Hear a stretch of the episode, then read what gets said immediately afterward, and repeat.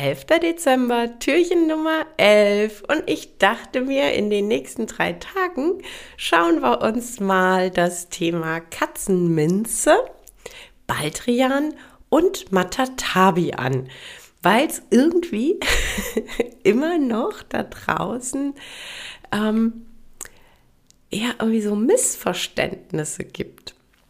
Also fangen wir heute mit der Katzenminze an.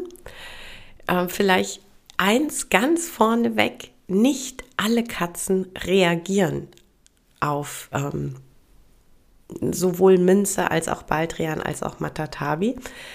Ähm, also es gibt tatsächlich Katzen, die reagieren auf nichts der drei. Es gibt Katzen, die reagieren auf alle drei Gerüche. Und es gibt Katzen, die reagieren ähm, nur auf ein oder zwei.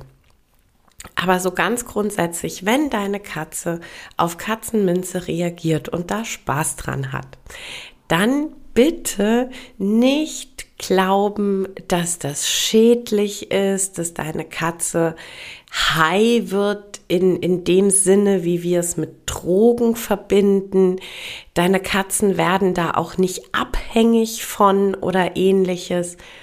Es ist einfach ein Geruch, der die Katzen ja löst und, und ähm, die haben dann einfach Spaß und ja,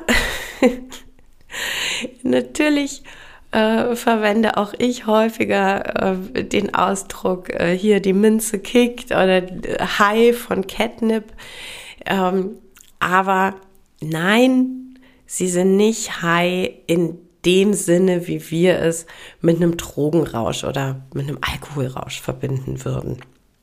Bei der Katzenminze, bei Spielsachen mit Katzenminze, ist es tatsächlich auch so, dass die liegen bleiben darf. Also, ne, wenn, wenn du irgendwie so ein Minzekisschen oder so ein Minzespieli auspackst, ähm, das kannst du ganz normal in die Spielzeugkiste mitpacken, das kann ganz normal liegen bleiben. Und ähm, mit der Zeit verliert es ohnehin seinen Duft. Ein bisschen anders ist es als mit Baldrian. Da hörst du morgen ein bisschen was zu.